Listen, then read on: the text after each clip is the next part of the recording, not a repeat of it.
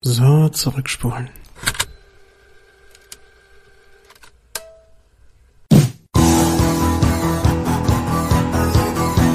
Die Rückspultaste Midnight Special.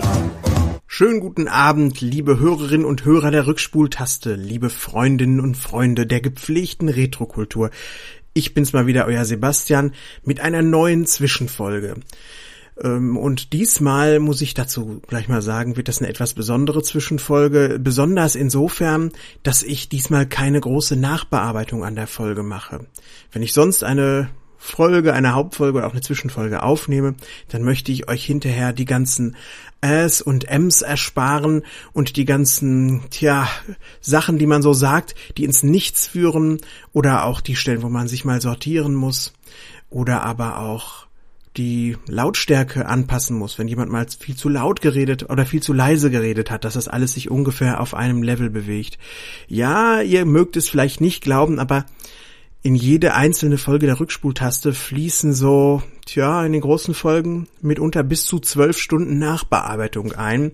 Einfach weil ich mich ein bisschen von den Podcasts abheben möchte, die so sind, so as you get wo dann ganz viel ähm und und zwar und Füllwörter und pff und äh, so drin sind, sondern ich möchte mich da eher so ein bisschen, ja, vielleicht sogar der Hör der Hörspiel oder Radioqualität ist vielleicht das bessere Wort annähern.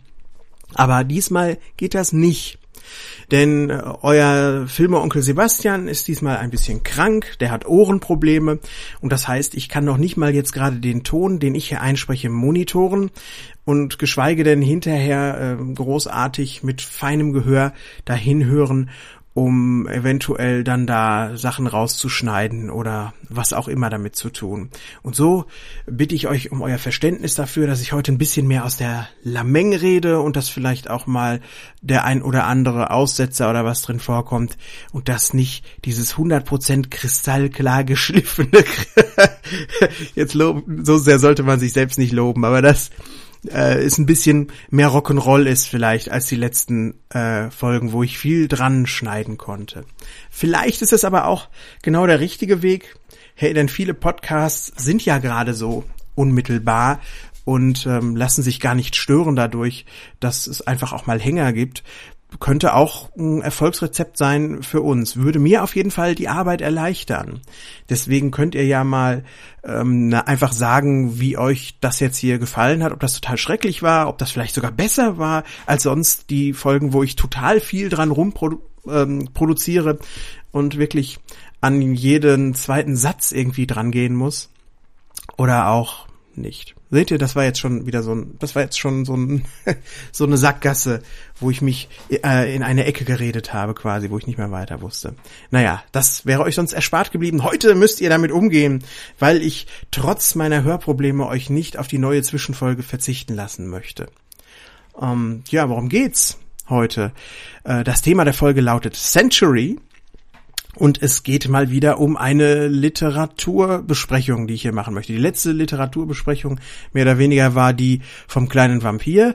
Und weil die so wahnsinnig erfolgreich war, das war die von allen Folgen, die ich bisher gemacht habe, am allerschlechtesten und am allerwenigsten heruntergeladene, habe ich gesagt, hey, ähm, Rock'n'Roll ist es auch, wenn man einfach mal gegen den Mainstream wieder geht und einfach noch eine Literaturfolge hinterher macht.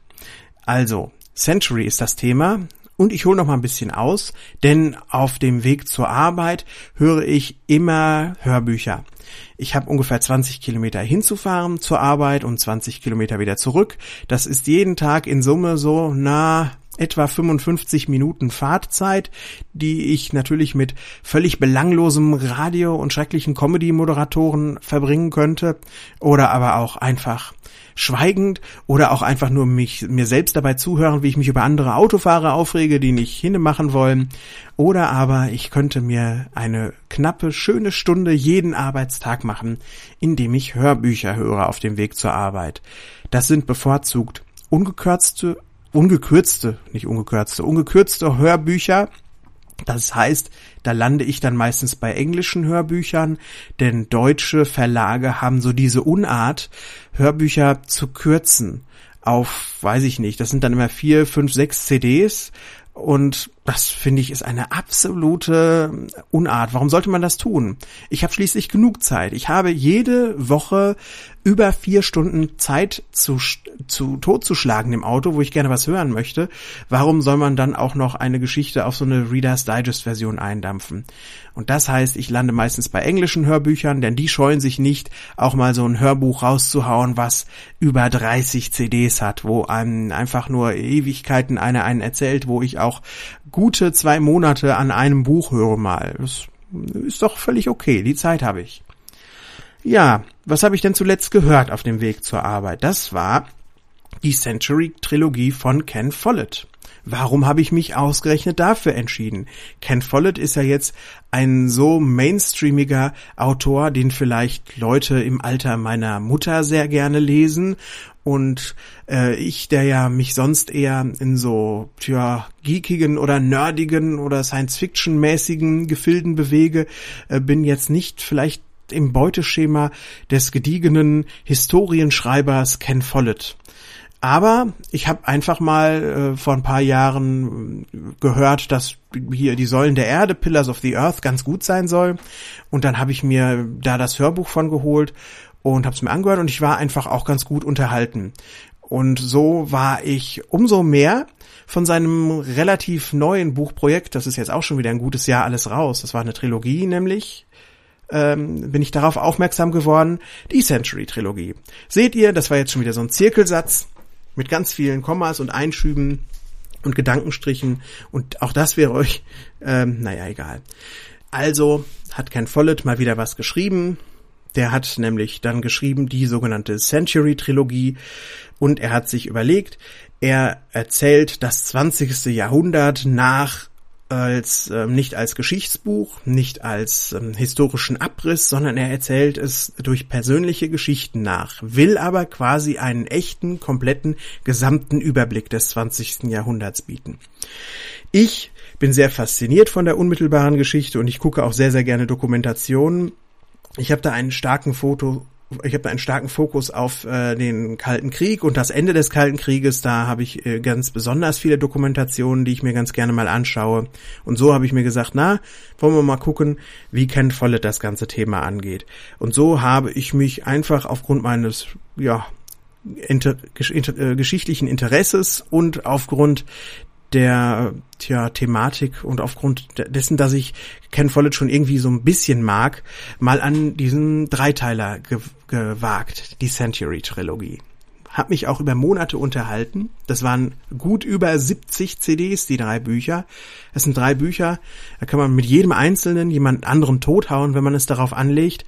Und ähm, so war das bestimmt von Mitte Februar bis jetzt Anfang August, dass ich wirklich nur das gehört habe im Auto.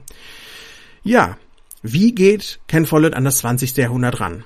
Er nicht nur teilte es in drei Bücher auf, er teilt es auch in fünf Familien auf. Er nimmt zwei walisische Familien, eine äh, Bergarbeiterfamilie und ein Adelsgeschlecht. Er nimmt eine deutsche Familie noch hinzu, eine russische und eine amerikanisches Politiker, ähm, eine amerikanische Politikerfamilie. Mehr zu der Story möchte ich jetzt auch unbedingt so gar nicht sagen. Ich will auch gar nicht groß mit Spoilern um mich hauen, weil ähm, außer natürlich historischen Ereignissen, das sind für mich keine Spoiler. Wenn ihr im Geschichtsunterricht alle schön aufgepasst habt, wie ihr das hätte tun sollen, dann wisst ihr das sowieso. Aber was jetzt die Charaktere und deren ähm, Verwickelungen angeht und deren Schicksale, werde ich, falls jemand sich dazu bewogen sieht, sich das nochmal durchzulesen oder selbst anzuhören, werde ich auf Spoiler weitestgehend verzichten.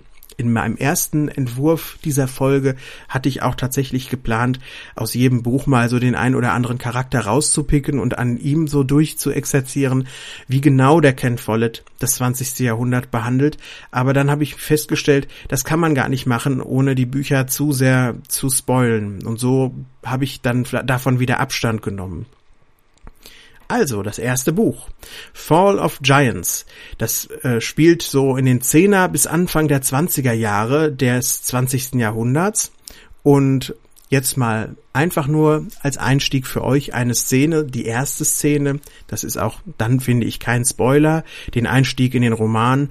Das ist so, wie wenn man irgendwo eine kurze Vorschau oder sowas sich anschaut.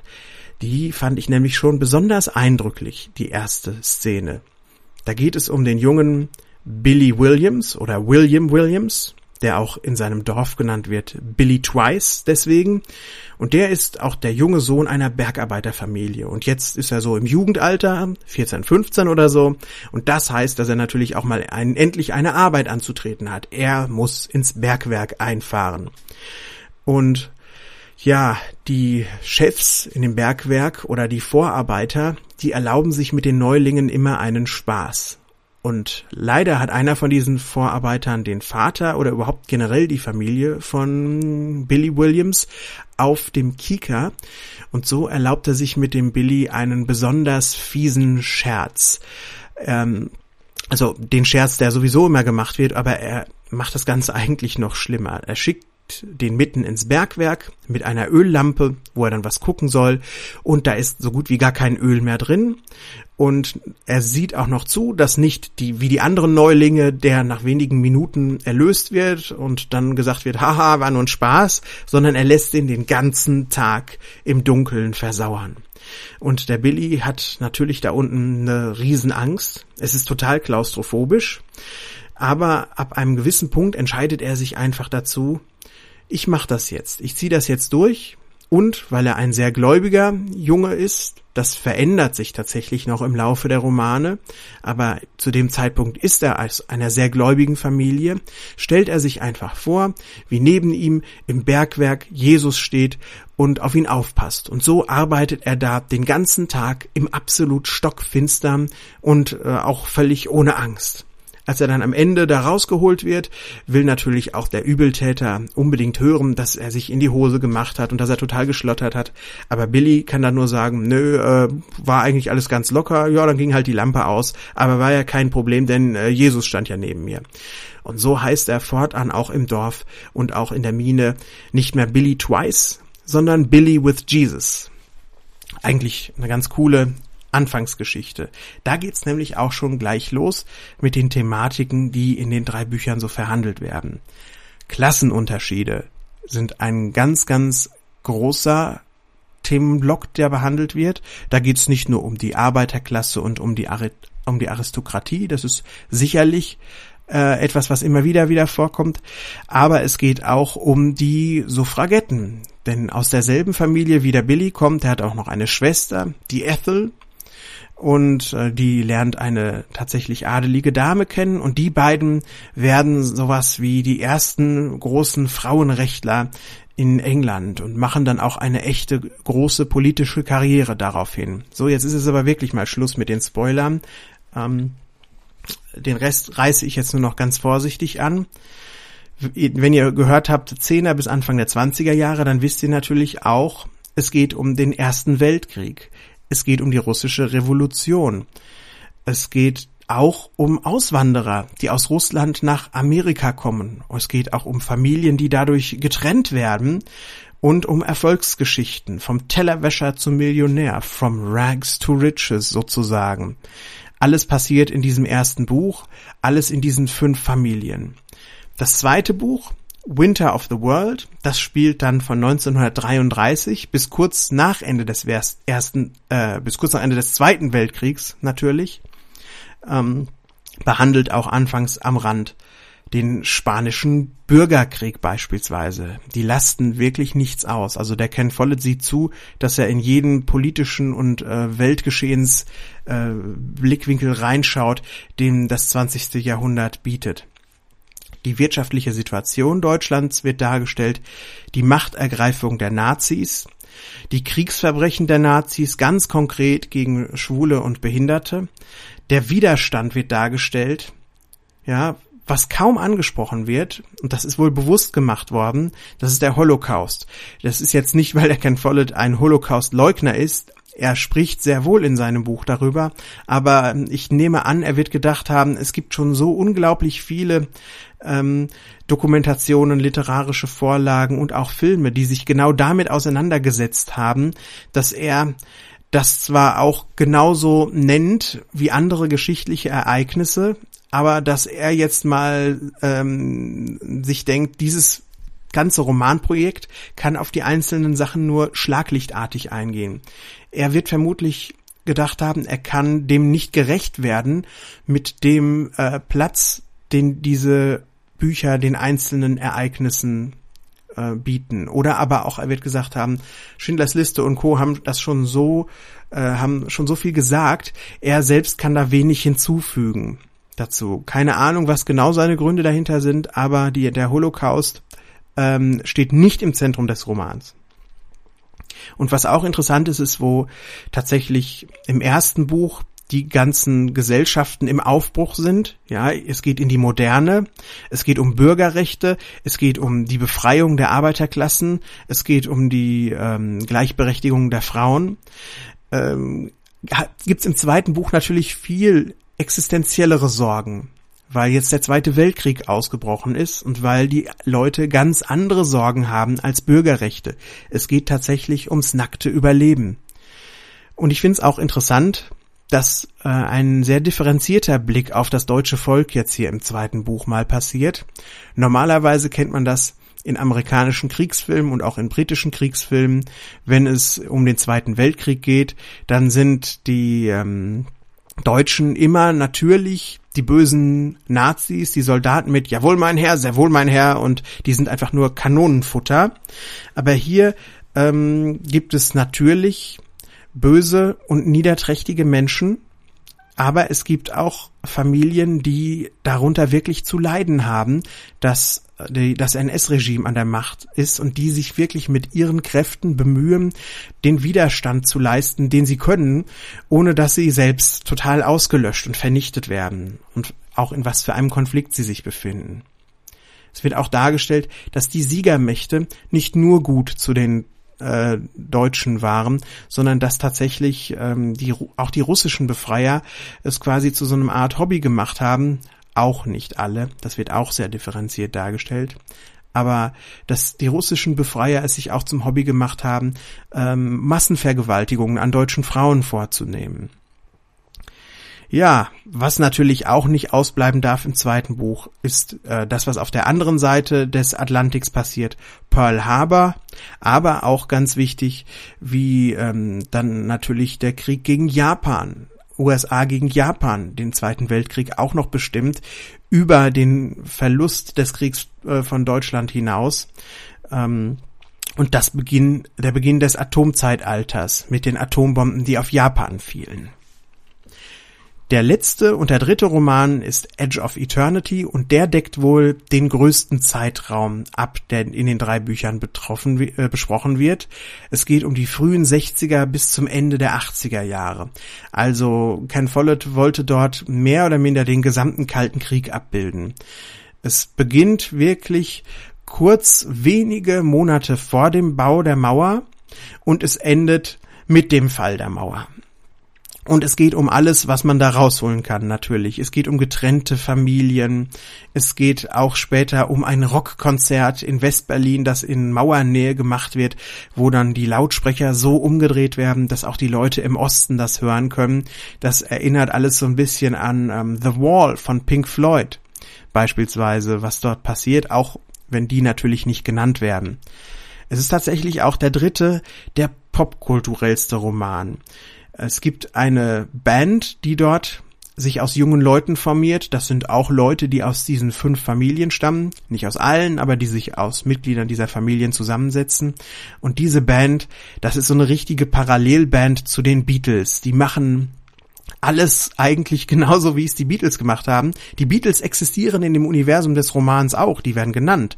Aber auch diese Band hat, ähm, tja, Erfolg in Deutschland, Hamburger Clubs. Und dann äh, werden sie groß und dann zerstreiten sie sich. Und dann ist da auch so eine Art Yoko Ono äh, Figur, dann werden sie esoterischer und freie Liebe kommt da rein und zersplittet das Ganze. Später äh, kommt dann noch ein anderer Aspekt da rein, den die Beatles nie so hatten, nämlich wirklich die Drogensucht. Das kennt man dann ja eher von anderen äh, von anderen Bands. Oder hier, sag ich jetzt mal so Jim Morrison oder sowas beispielsweise. ähm, davon wird das auch so ein bisschen befruchtet. Aber es geht nicht nur um Popkultur, es geht nicht nur um Bands, es kommt natürlich auch Kennedy vor und die Kuba-Krise, die von beiden Seiten beleuchtet wird, Vietnam, korrupte Politiker, Nixon, wir bekommen einen Einblick in dessen Kabinett und es geht auch wieder natürlich jetzt wieder um die Bürgerrechtsbewegung. Ja, das Ganze gipfelt auch in einem Epilog. Der Roman endet 1989, aber es gibt noch einen Epilog im Jahr 2008. Mehr will ich da nicht verraten zu. Müsst ihr selbst euch mal durchlesen. Wie gesagt, keine Spoiler. Der dritte Roman, also die ersten beiden Romane sind tatsächlich bei der Kritik sehr gut weggekommen, äh, bei den einzelnen Besprechungen oder auch im der breiten Masse sehr gut weggekommen und der dritte Roman knickt tatsächlich etwas ab und die meisten Kritiker sind auch eher konservative Leute, die sich darüber beschweren, dass ähm, die Republikaner wieder als die Bösen dargestellt werden und die Demokraten als die Guten. Nun ja, ich, der auch eher nach links lehnt, muss da sicherlich auch dem Ken Follett in seiner Erzählweise zustimmen und ich glaube, dass das so richtig ist, was er da erzählt hat. Aber ich verstehe es auch, dass ähm, moderate Republikaner sagen, also wir fühlen uns mittlerweile echt von den Medien so ein bisschen düpiert, dass es immer gleich heißt, Republikaner gleich böse. Und das hat tatsächlich an einigen Stellen zur Abwertung dieses Romans geführt. Ganz besonders natürlich ähm, in den US-Medien wurde da entsprechend drauf ein, auf diesen englischen, auf den britischen äh, Schreiber Ken Follett eingehauen etwas. Ansonsten muss ich sagen, ich habe es ja alles gehört, es hat lang gedauert, aber es waren handwerklich ganz hervorragende Romane. Ja, der Ken Follett, wenn er schreibt, ist ganz klar und hat eine eher einfache Sprache. Das heißt, er hat keine großen Schachtelsätze, so wie ich sie jetzt die ganze Zeit schon verwende. Und er hat auch keine Fremdwörter, mit denen er ständig um sich wirft. Er möchte, glaube ich, wirklich das 20. Jahrhundert auf eine Art und Weise vermitteln, wie es auch Leuten schmeckt, die daher, die damit noch wenig Berührung hatten und sich bisher wirklich vor Geschichtsbüchern gescheut haben. Ähm, ist eine durchaus ähm, ak akzeptable, gute Herangehensweise. Und die Sprache kommt dann daher auch mit sehr viel Kraft drüber. Und das ist etwas, das bringt etwas mit, wo ich sagen muss, ein bisschen schade, denn er beschreibt, ähm, was passiert von außen. Er beschreibt weniger, was in den was in den einzelnen Akteuren vorgeht und was ihre Entscheidungen beeinflusst und was was, ja, was sie bewegt. Und da ist Show Don't Tell sicherlich ein gutes Rezept. Daran könnte sich so mancher mal halten. Aber ich finde auch, es geht tatsächlich etwas verloren, wenn man die Innensicht auf die Charaktere nicht hat. Wenn man die wirklich nur wie Puppen auf einer Bühne vor sich sieht. Ja. Interessant ist, was er für Charaktere zeichnet. Er zeichnet als gute Charaktere hauptsächlich starke Frauen und ebenso starke, aber warmherzige Männer. Und die Bösewichte sind meistens in diesen Buch Büchern ganz egozentrische Männer. Ähm, das sind also eher einfach gezeichnete Figuren, die ist vielleicht auch der Menge geschuldet, ist natürlich ein Riesencast jetzt über drei Generationen hinweg in drei Büchern, aber er zeichnet die Charaktere doch relativ einfach. Man kann zu jedem so drei, vier, fünf ähm, Charaktermerkmale sagen, aber dann ist auch schon gut. Mehr in die Tiefe kann man gar nicht gehen bei so vielen, bei so vielen äh, Leuten, die da vorkommen. Was ich gut finde, ist, wie stark und wie durchsetzungsfähig die Frauen sind. Man merkt ganz eindeutig, was für Frauen den Ken Follett selbst sogar ansprechen. Also er gerät da sehr fast schon ins Schwärmen, wenn er da diese durchsetzungs- und willensstarken und leidenschaftlichen Frauen entwirft. Und da muss ich sagen, das kann ich voll unterstützen. Solche Frauen machen mich irgendwie auch mehr an als andere. Das hat mir wirklich gut gefallen daran, auch wenn damit unter die Tiefe fehlt. Was mir nicht so gut gefallen hat, ist, dass es ganz oft hingebogene Verhältnisse gibt. Das heißt, es sind zwei zusammen, das kommt wirklich zigmal in den Romanen vor. Es sind zwei zusammen, wo man sagt, ach, wie schlecht, dass die zusammen sind. Ein so, eine so gute Person A und eine so schlechte Person B, Es ist, ach, es ist ein Jammer. Und dann kommt Person C, die genauso gut und leuchtend ist wie Person A. Und man sagt, ja, wenn die beiden doch nur zusammen wären, das wäre toll und dann ähm, gehen die nie so richtig fremd miteinander oder lassen dann den doofen B fallen, sondern der Ken Follett biegt das dann auch immer noch so schön hin, dass der entweder stirbt oder dass der B sowieso einer ist, der fremd geht, von dem man gut abhauen kann oder dass der was ganz anderes Durchtriebenes gemacht hat, weswegen es okay ist, auf jeden Fall sich von dem zu trennen. Und das kann man ein, zweimal machen auf so äh, dreieinhalbtausend Seiten. Aber wenn man sieben oder achtmal macht, dann denkt man, äh, jetzt kommt wieder der Trick damit, dass eigentlich zwei Leute zusammenkommen wollen und dann erfindet der Follett wieder einen dritten, der als Stolperstein dazwischen steht, damit irgendwie Konflikt und Geschichte sich daraus entwickelt. Lieber Ken Follett, es gibt auch andere Arten des Konflikts. Es gibt auch andere Tja, Stichwortgeber für Plots. Nicht immer nur das. Bitte beim nächsten Mal vielleicht ein bisschen weniger davon. Das war sehr, sehr wiederholend. Was ich ihm gut anrechnen muss, ist, dass er wie immer sehr, sehr viel Recherche betrieben hat. Ich glaube auch mal gelesen zu haben, dass er ein sehr, sehr großes Rechercheteam mittlerweile sogar beschäftigt, die dafür sorgen, dass das auch alles richtig ist. Das heißt, der setzt sich dann da irgendwie hin und sagt, so, jetzt findet ihr doch mal alles über die Schweinebucht raus und schreibt's mir auf. Und dann machen die das und dann baut er das in seine Geschichte ein. Ja. Es geht natürlich auch nicht immer total in die Tiefe. Manchmal auch wenn er so viel, viel Seiten hat, auf denen er das schreiben kann, manchmal muss er einfach die historischen Ereignisse ein bisschen runterrattern. Liegt auch daran, dass es einfach so wahnsinnig viele sind, die er da zu behandeln hat. Wir reden immerhin von, ähm, wir reden immerhin von 80 Jahren Weltgeschichte. Und das sind 80 Jahre, in denen sich die Weltgeschichte verändert hat wie nie zuvor, geballt.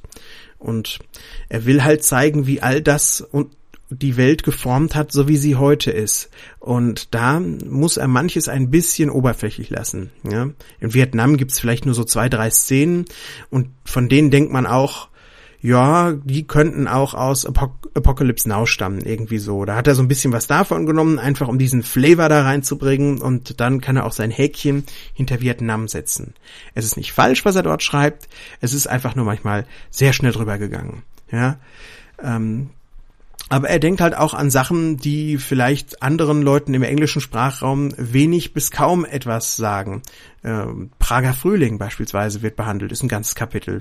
Fand ich wirklich spannend, fand ich gut von ihm.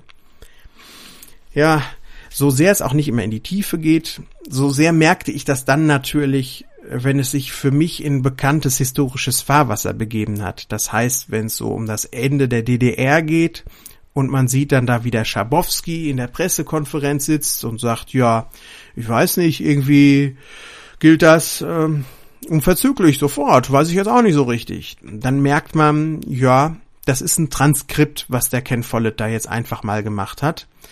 Ähm, hat er einfach mal runtergeschrieben. Für uns, die wir das schon so oft gesehen haben in irgendwelchen Dokumentationen, also für mich, für euch vielleicht auch, ist das einfach nur eine viel zu bekannte Szene, als dass es nicht komisch wirkt, wenn man die einfach mal so niedergeschrieben sieht, wie so ein Drehbuch. Naja.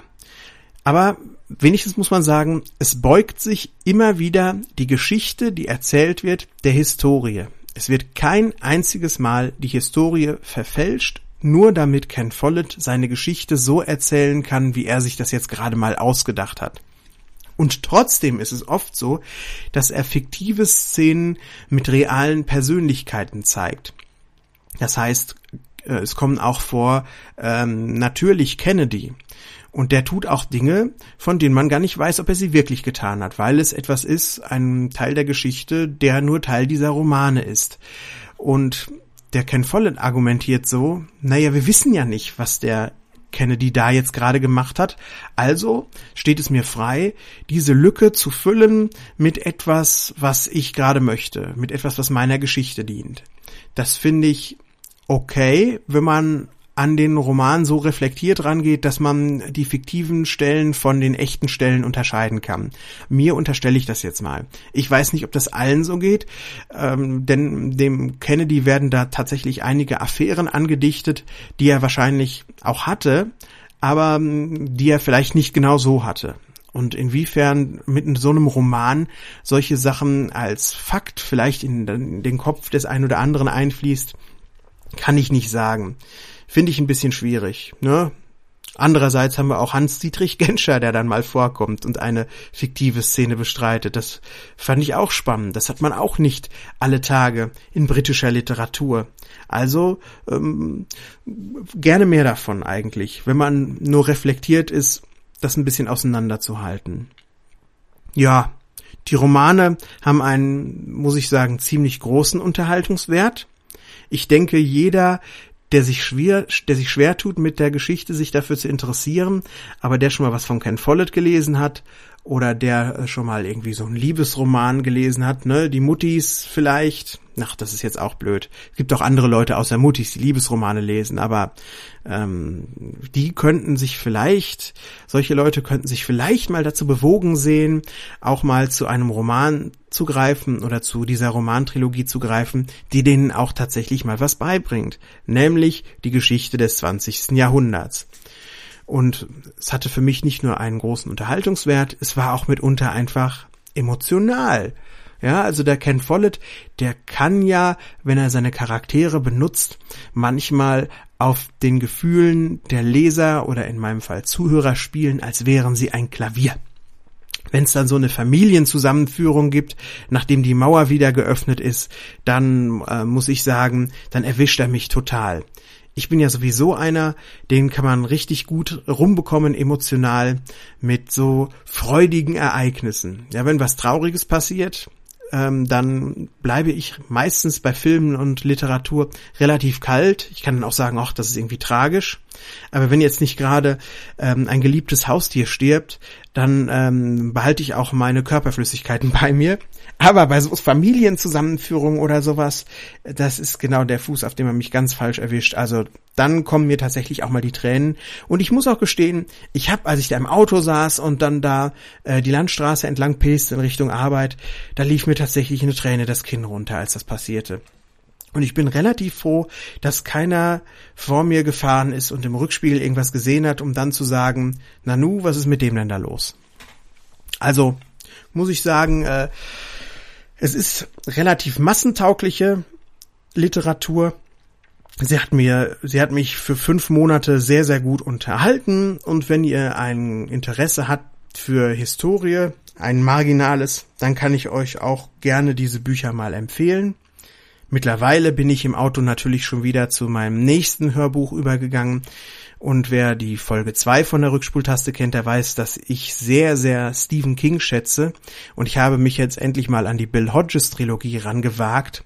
Und ganz ehrlich, ähm, der King hat's für mich schon mehr drauf als der Follett. Also gerade auch was um gerade auch was das Zeichnen von komplexen und interessanten Charakteren geht und was, äh, wenn es darum geht, die Charaktere auch von innen zu zeigen. Das ist für mich, das jetzt wieder zu hören, nach fünf Monaten ähm, relativen, relativ flacher Charaktere bei Follett, ist so ein King jetzt wieder für mich eine absolute Labsal, eine absolute hochspannende, total aufgeladene Sache. Ähm, da freue ich mich schon jeden Tag, wenn ich mich wieder ins Auto setzen darf und wieder fahren darf und wieder ein bisschen was von King hören kann. Habe ich mich auch bei Follett gefreut, aber muss ich ehrlich sagen, freue ich mich jetzt bei King wieder ein bisschen mehr als vorher. So, Mehr fällt mir jetzt auch gerade nicht ein zur Century Trilogie. Mein rechtes Ohr, muss ich gestehen, das ist das, was mir gerade so ein bisschen Probleme macht, fängt auch an so ein bisschen zu sausen und zu puckern gerade. Deswegen möchte ich dem jetzt auch mal eine kleine Ruhepause gönnen. Und ich hoffe, dass euch wenigen, die ihr auch Literaturfolgen in der Rückspultaste mögt, ähm, diese kleine Besprechung, dieser kleine Rundumschlag auf diese drei doch sehr umfangreichen Bücher gut gefallen hat. Die nächste Hauptfolge kommt bestimmt, wenn ich wieder dann nicht alleine vorm Mikrofon sitze. Aber bis dahin wünsche ich euch jetzt erstmal eine gute Nacht, schlaft gut und schön, dass ihr reingeschaltet habt und wir hören uns recht bald wieder.